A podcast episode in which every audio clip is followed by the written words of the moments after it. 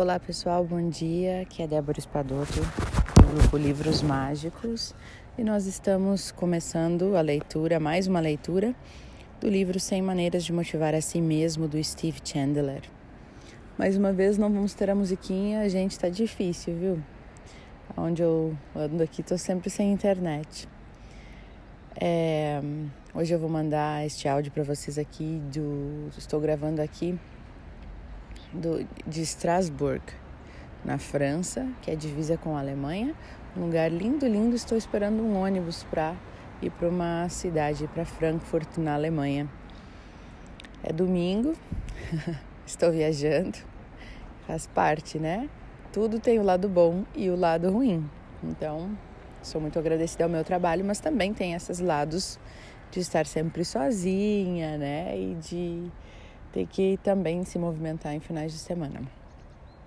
Bom, então vou, vou ler o livro aqui. Estou sentadinha aqui num banco esperando o ônibus. Estou olhando para o céu, tá clareando o dia agora. Tá bem bonita a paisagem.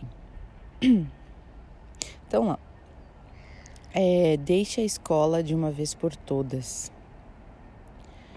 Muitas pessoas têm a sensação de que foram largadas para sempre nos corredores do colégio do ensino médio, como se algo houvesse acontecido lá que jamais conseguiram superar. Antes dessa fase, nos anos mais livres da infância, todos éramos sonhadores, criativos, repletos de um senso ilimitado de energia e de curiosidade em relação ao mundo. Mas quando chegamos aos últimos anos escolares, algo muda. E pela primeira vez começamos a ter medo. Olha só, começamos a ter medo do que as outras pessoas pensam de nós. Quem é que sofre disso aí aí? Quem nunca, né? Quem não, vamos dizer assim. Acho que praticamente todo mundo tem isso aí. A gente sempre está pensando no que os outros vão dizer. De repente, a nossa missão de, missão de vida se torna não passar vergonha, Tínhamos medo de fazer papel de ridículo e por isso evitávamos ao máximo correr riscos. Né? Tudo isso lá no ensino médio. Quem arrastou o colégio até hoje? Tá aí, adulto e ainda passa por isso. Nunca vou me esquecer de um episódio vivido com o meu amigo Richard nesta época. Estávamos voltando da escola para casa, um dia qualquer, quando de repente ele parou com uma expressão horrorizada. Perguntei o que havia de errado. Pensei que fosse ter uma convulsão ou algo parecido pela cara que ele fez. Ele então apontou em direção à cintura e, sem dizer nada, me mostrou que deixara de enfiar o cinto por um dos passantes da calça. Eu fiquei o dia inteirinho assim, disse ele. Estava com consternado, imaginando o que todos haviam pensado a seu respeito quando o viram pelos corredores. Talvez percebendo que o seu cinto não tinha sido colocado direito. Qual seria o prejuízo para sua reputação com aquele fato? Nossa, que alarmante! Nas minhas palestras sobre motivação, eu adoro a parte em que o público me faz perguntas. Muitas vezes eu vejo os olhares dolorosamente adolescentes nos, nos rostos das pessoas, com medo de passar vergonha, enquanto avaliam o risco de falar na frente de todo mundo ou não. Esse hábito de se preocupar mais com o que os outros vão pensar do que sobre o que nós mesmos pensamos, geralmente começa lá na adolescência, mas pode durar a vida toda. E já é hora de ter consciência disso e, mais uma vez, deixar a escola para trás. Vamos recuperar algo de um tempo ainda mais antigo: a criatividade de inocente e a desinibição que tínhamos quando, eram, como, quando éramos crianças pequenas. Aliás, eu descobri uma forma de lidar com os momentos de silêncio que pairam sobre o auditório quando eu abro essa sessão de perguntas. Eu vou para o quadro e faço cinco círculos. Então eu conto o que costumava dizer em minhas aulas. Se não tiver nenhuma pergunta agora, vamos para o intervalo. Como todo mundo gosta de ir logo para o coffee break, não havia incentivo nenhum para alguém perguntar, né? Mas Responder questões é a parte mais divertida para mim nesses seminários. Por isso eu inventei o seguinte jogo. Depois de cinco perguntas, poderemos ir para o intervalo. Agora eu vejo pessoas na plateia incentivando umas às outras a levantar as suas dúvidas, para podermos ter então a pausa mais cedo. Embora esse seja um modo artificial de iniciar o diálogo que tanto valorizo, o que o jogo faz é quebrar o gelo e tirar a pressão de cada indivíduo. E é fácil perder o medo social e desenvolver a desinibição, viu? Mesmo assim, muita gente vive como se ainda fosse adolescente, reagindo aos julgamentos imaginários dos outros. Acabam tomando decisões baseadas no que alguém possa estar pensando nelas. Uma vida planejada por um adolescente? É isso que você quer para você? Abandone essa maneira de pensar. Motive-se a partir de si mesmo, sem depender das opiniões alheias e faço o mesmo questionamento que fez o escritor Ralph Waldo Emerson.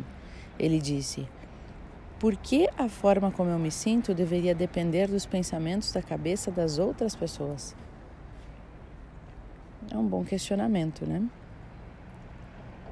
Então, vocês aí também se, se, se deparam muito com essa questão de estar tá pensando no que os outros vão pensar?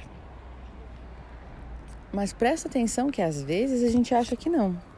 Né? Às vezes a gente acha que não, eu não, eu faço, não, não me preocupo com o que os outros pensam. Só que na verdade, às vezes a gente se preocupa sim. Às vezes, essa coisa de se preocupar com o que os outros pensam tá meio mascarado por trás da, da atitude de eu sou uma boa pessoa e eu e eu quero que as pessoas é, se sintam bem. Eu não sou egoísta, eu sou altruísta. Às vezes está meio mascarado por trás disso. Quer ver um exemplo? Ah, é, eu tô super mal hoje do estômago, mas tem essa janta, né?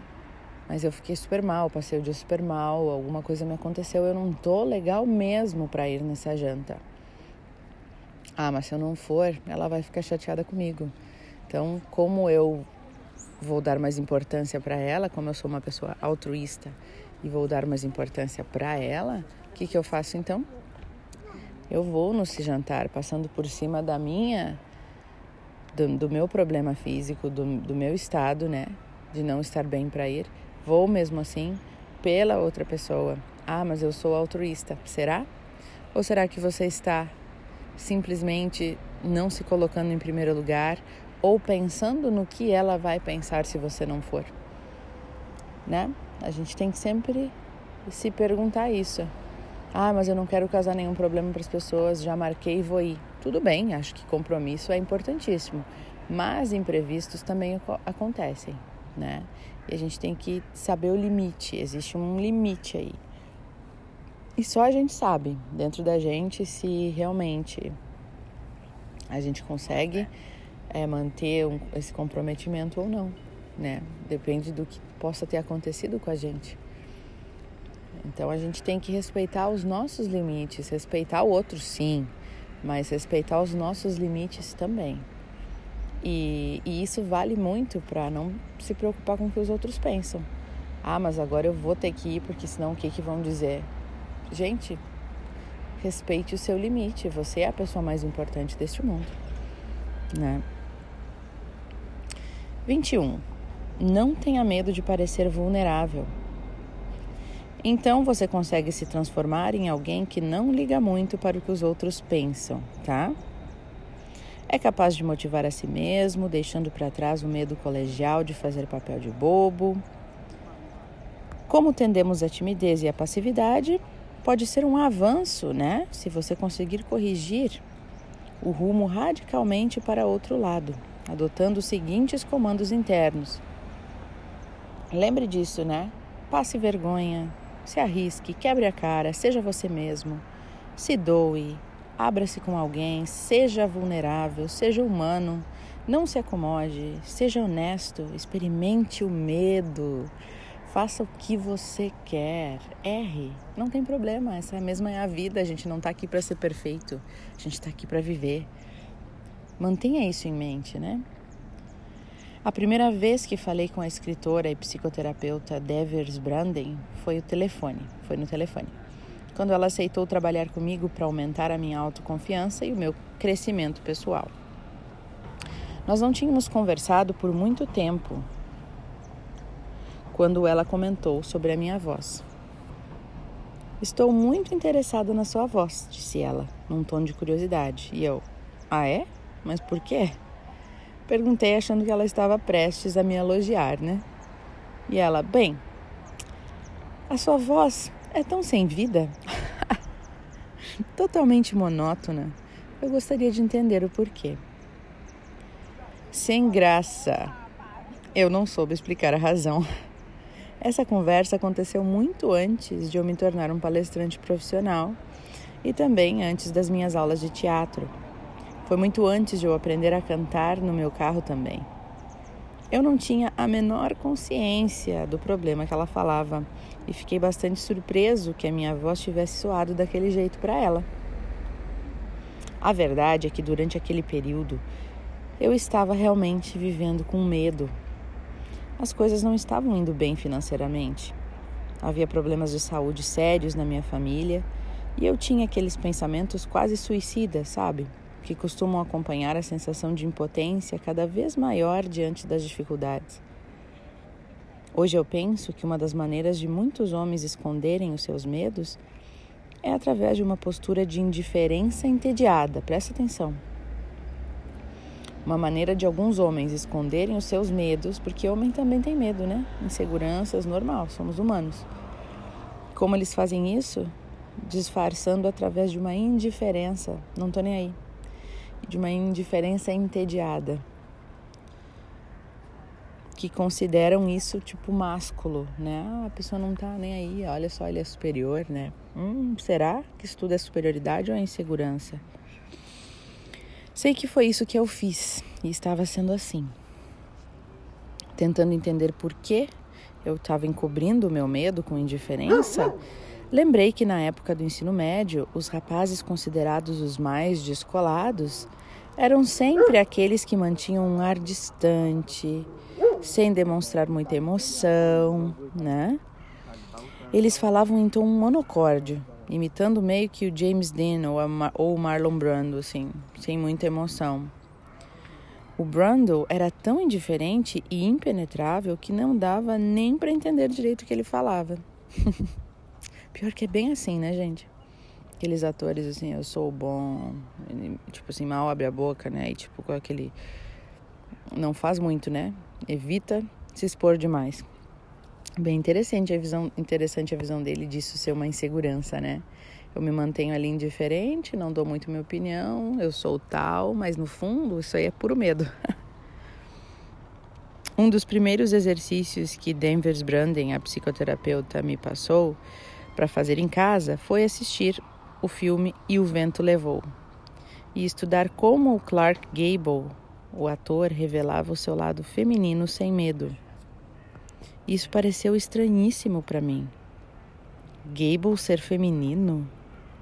Ele sempre fora considerado um homem másculo em todos os filmes antigos, portanto eu não conseguia entender o que que ele o que que a psicoterapeuta estava querendo dizer e nem como isso poderia me ajudar. Quando eu assisti o filme, porém, tudo ficou muito claro. O ator Clark Gable permitia a si mesmo expressar uma gama tão intensa de emoções que eu pude identificar cenas em que ele revelava um lado nitidamente feminino do seu personagem. E isso o tornava menos masculino? Não, de jeito nenhum. Tornava-o mais real, mais cativante, mais humano. E daquele momento em diante eu perdi a vontade de me esconder por trás de uma, uma fechada, de uma fachada monótona e indiferente. Eu me compreendi melhor e eu me percebi me, e quis me tornar mais expressivo, sem a ansiedade e a preocupação de parecer menos masculino. Também passei a notar como adoramos quando os outros se mostram vulneráveis mas não confiamos em nós mesmos agindo dessa forma. A gente nunca mostra nossas fraquezas, mas quando alguém mostra suas fraquezas, a gente não se identifica com elas, né? Pois saiba que podemos aprender a nos permitir isso também. Primeiro, vai acontecer aos poucos, tá? E depois poderemos ir aumentando essa vulnerabilidade até não termos mais medo de nos abrir num âmbito cada vez mais amplo de autorrevelação. Quando nos arriscamos a passar uma vergonhinha, nos conectamos com o lado realmente emocionante da vida. É verdade, né, gente? A gente ter essa coragem de se expor, de sermos quem somos e tipo o que ele falou ali no início, né? A vida tá aqui pra gente viver, pra gente errar. Se a gente soubesse tudo, se a gente, né, se, olha só que, que perda de vida a gente não fazer as coisas por medo de errar, por medo de não dar certo. Ah, mas eu vou perder dinheiro. Tudo bem, daí a gente faz de novo. Ah, mas eu vou perder minha posição. Tudo bem, daí quem sabe eu descubra uma outra coisa. Gente, a verdade é que a gente, todos nós vamos morrer daqui a pouco. E nada disso a gente vai levar junto. Né? E aí? E aí você escolhe viver uma vida cheia de emoções e aventuras, sair do quadradinho, tá lá às vezes num casamento frustrado, anos e anos e anos. Ah, mas o que que vão dizer? O que que vão dizer se eu me separar? Que exemplo vou estar tá dando para os meus filhos? O exemplo de uma pessoa que busca a sua felicidade. O exemplo de uma pessoa que não se contenta em levar uma vida que não é uma vida feliz. A gente tem tão pouco tempo aqui. Vamos ser felizes. Vamos dar esse exemplo para os nossos filhos e para as pessoas à nossa volta. Vão te criticar? Vão, mas já estão te criticando mesmo, fazendo tudo certo. As pessoas têm isso de falar, de, de, de, de, pensar mal do outro, de achar que tudo tem que ser conforme nos disseram. Mas quem que criou tudo isso que tem que ser assim? Quem disse? Se liberta, vai viver, vai fazer o que você tem vontade. Quanto tempo faz que você não se pergunta o que, que eu realmente tenho vontade de fazer hoje? Ah, mas eu tenho uma pilha de roupa para lavar, eu tenho que fazer almoço, eu tenho que. O que que você quer fazer hoje? A gente entende que tem as obrigações, vamos aí ela louca, largar tudo e não fazer mais nada, mas e cadê o espaço que é seu? O que, que você realmente tem vontade de fazer hoje? O que, que é viver para você? Há quanto tempo você está de repente numa prisão sem nem perceber?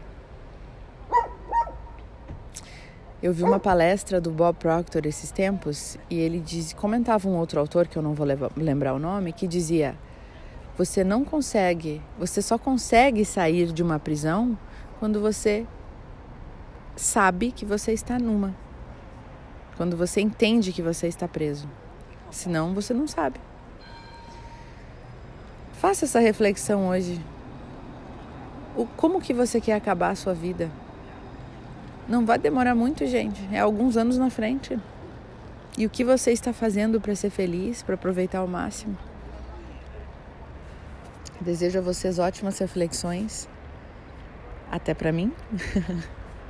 Eu tô adorando os meus áudios, eu reescuto eles agora e, e eu me empolgo com os meus, meus próprios comentários. Para vocês verem que acho que não sou eu que falo às vezes. Beijo enorme para todos e até o próximo áudio.